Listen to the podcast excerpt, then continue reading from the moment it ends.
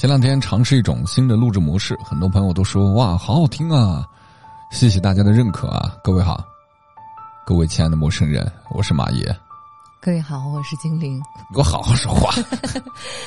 各位好，我是精灵。我我说话，我录节目的时候一直这样，生活里头我也这样的。你生活里谦谦君子。行吧，今天我们继续合作录篇故事啊。前两天我们朋友提醒了我说，既然的文章你不喜欢，能不能录一些啊你认为好的文章啊？今天刚好说点题外话，就是这个世界真的文字的东西越来越不值钱了，大家都互联网化了。我刚刚下楼，我在网上公众号找文章找不到合适的，我想说要不去买一个青年文摘或者读者上有些文章不错，嗯，然后专门下趟楼。楼下唯一的报刊亭，现在全部都是快递和饮料之类的东西，基本上没有人再去买书了。你去错快，去错报厅了吧？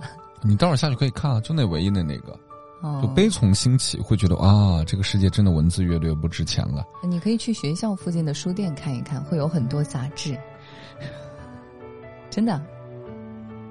现在就是拆台当着节目拆是吧？行吧，今天这篇文章比较长，四千多字，是以往的两倍，所以我们就不删减了，直接把它做成上下两集，刚好周末更新上下两集，好不好？这篇故事的呃标题叫做《天赐的爱情》，作者，哎呀，糟糕，我忘了看作者了。哦，作者魏翔，他姓魏，叫魏翔。这作者不知道啊，点击量只有两千多字。但我觉得这篇文章有它的一些调性。接下来还是老规矩，我们和大家一起去分享这篇文字吧。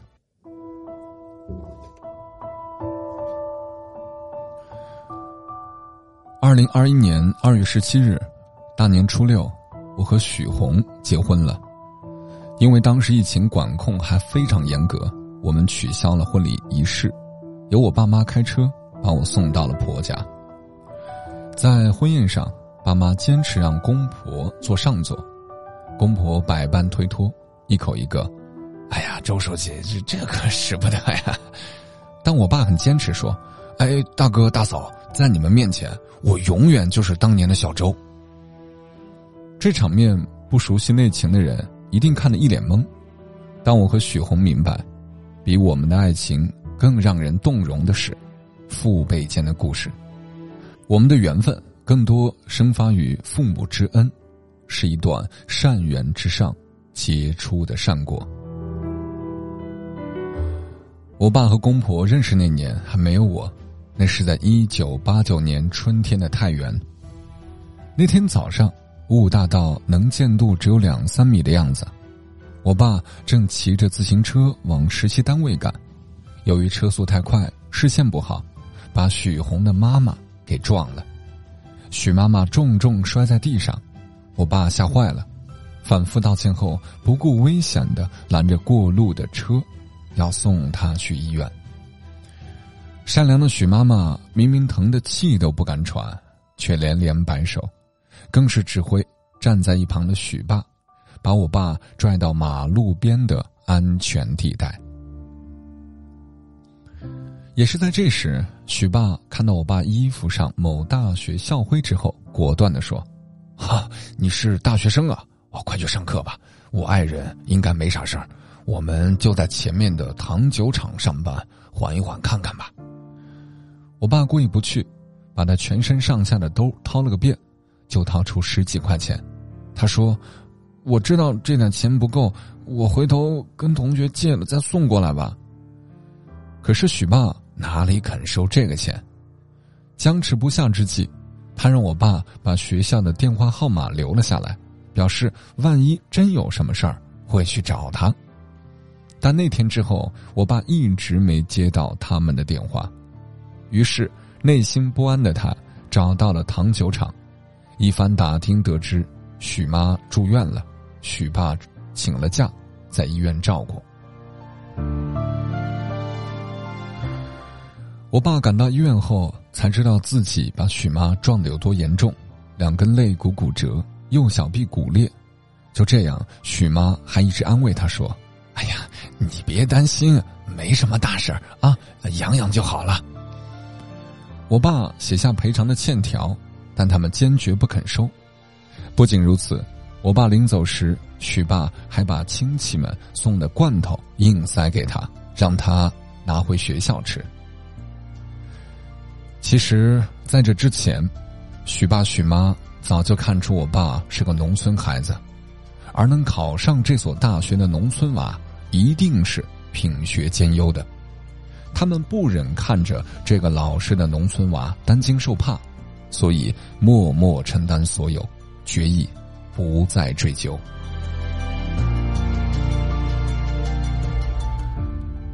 这样的做法放在今天。或许有几分让人不可思议，但在那个年代，人与人之间就是这样的赤诚相待。许爸比我爸大五岁，于是我爸就叫许爸许妈为哥哥嫂子。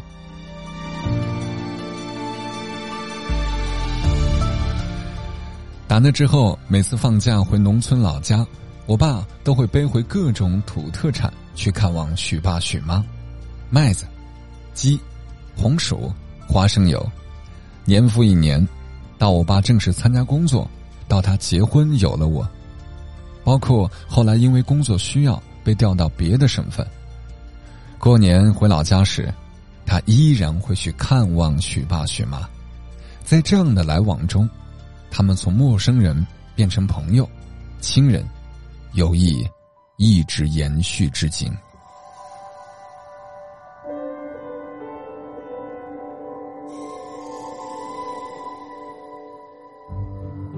有一年正月初六，太原下了一场大雪，整个城市的交通都停摆了。而每年这一天，都是我爸去给许家拜年的日子。那天，许爸许妈以为我爸肯定来不了了。下午四点多，外面传来了敲门声，他们激动万分的去开门，果然是我爸。十多公里的山路，他一路跌跌撞撞的走过来，全身都被雪水和汗水浸湿了。徐爸徐妈一时哽咽，不知说什么才好。六岁的许红拿着毛巾冲了出来，一边给我爸擦头发，一边欢呼。周叔叔，你可来了！我把整套《三国演义》小人书都看完了，还等着跟你摆龙门阵呢。自从有了许红，我爸每次来，都会给他带各种各样稀罕的小人书。许红说：“是我爸当年帮他推开了那扇阅读的大门。”风雪故人来，我爸和许爸酒酣耳热之际。竟拿起铁锹和扫帚，出门去扫雪。年幼的许红跟着他们，欢呼着从自家院落里一直扫到马路上。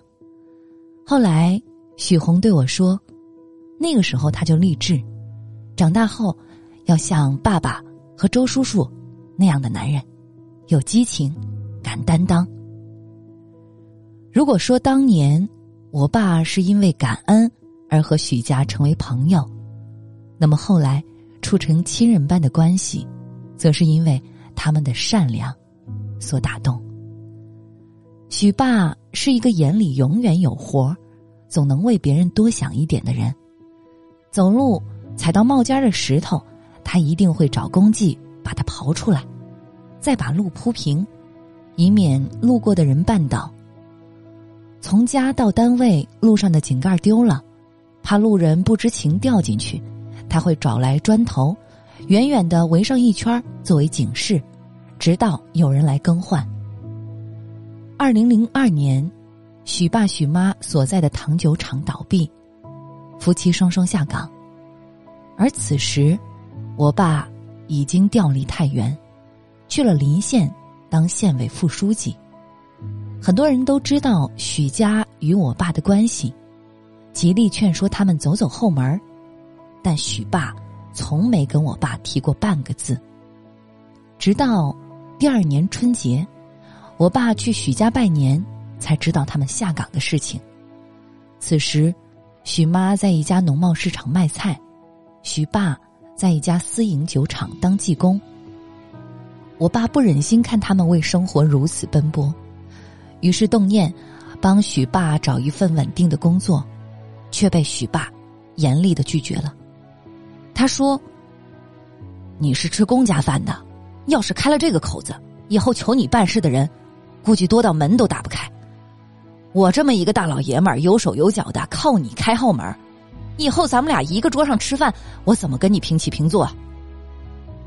许妈也附和：“就是就是，这样的话，我当年被你撞的那一下，那不就成讹人了吗？”这样的许爸许妈，令我爸佩服的五体投地。打那以后，我爸定期托人，把他能找到的当时国内最有名的辅导书，都寄给许红。他知道，对许家最好的帮助。就是让许红有出息。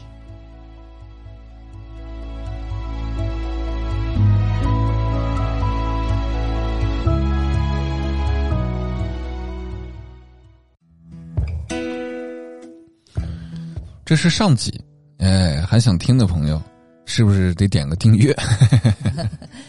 有点渣了。没有，这篇文章很长，一口气读完的话，大家也听不下去。我平常一般是习惯录十五分钟左右，今天刚好也是啊。现在开始自我检讨时间了，你觉得刚才录错了哪里？我刚才有几个字发音不是很准确。哈，你也有今天，我就等你自我检讨呢。大家可以在评论区说一下，我哪几个字不太准确？那太多了，有有有几个地方的处理，我觉得处理的特别的好，我就不多说了啊。有几个地方，你来说一下吧。就是整个的情绪感觉，包括那个妈妈的情绪的转换啊，包括模拟那个爸爸的角色，我觉得情绪是 OK 的。哎呦，真的难得夸我，是因为在节目里吗？没有没有没有，因为要批评你，所以先夸一下。啊，你说吧。然后那个，就是给大家说一下，这个精灵呢，他确实不是文盲，但是这个铁锹为什么要读铁锹呢？从东北人就这样说，铁锹。我一听铁锹，我差点笑场，我忍住了。我们北方就习惯这样说。然后有一个地方你省略一个字儿，我觉得少点意思，就是他啊，就是有手有脚，靠你开后门，以后咱哥俩一个桌上吃饭，就是咱们一块儿吃饭和咱哥俩一块儿吃饭，那个感觉气势会不一样，对吧？那个感觉，那种。北方爷们儿感觉就少了一点。我错了啊！不是不是，这不是错，我也读错好多地方的，只不过我读错地方，我都把它剪掉了。我都会留着是吧？对对对，你都会留着啊？有没有觉得读文章其实是件很有意思，然后又挺有挑战的事情？嗯，还不错，挺好的，对吧？我感觉今天咱俩在暗自较劲儿。接下来我不会错的。对对对对对，我也这种感觉。嗯，不能错，不能错。行吧，今天跟大家分享这个文章的上半集啊，我个人还比较喜欢这种文章，我特别喜欢这种。你平时特别喜欢哪种文字？我喜欢你之前那个四章。四章什么意思？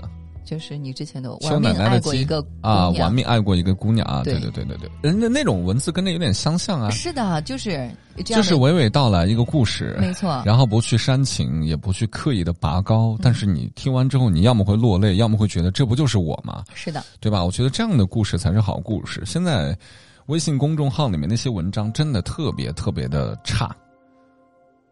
说一个，那你可以自己写呀。哎。很多人都问过我说：“马爷，你这么屌，那你自己写呀？”哎，你说巧不巧？我还不会。马老师是可以写的，他主要是没时间。哎，别这么说。原本过两天确实打算写，以前其实我现在在坚持做点因为我了解你的确是能写，你的确没时间。他这个是需要时间的积累的。对，但是我害怕大家有期待值，过两天啊，这玩意儿就能写啊？你们那同行之间就这么捧吗？行吧，我们今天先聊到这儿啊。然后大家喜欢的话，可以继续支持这档节目，未来会长期更新的。我会把美呃精灵这个羊毛给薅死。你刚才是差点说成美丽了吗？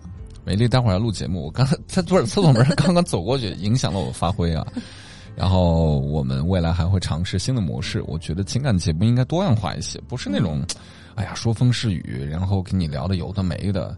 哎呀，生活的知识是慢慢捕捉的，不是一篇文章就让你考上清华北大了，不现实啊！人家许宏还是看了那么多教辅书，那究竟能不能考一考大学呢？明天告诉你，记得点关注。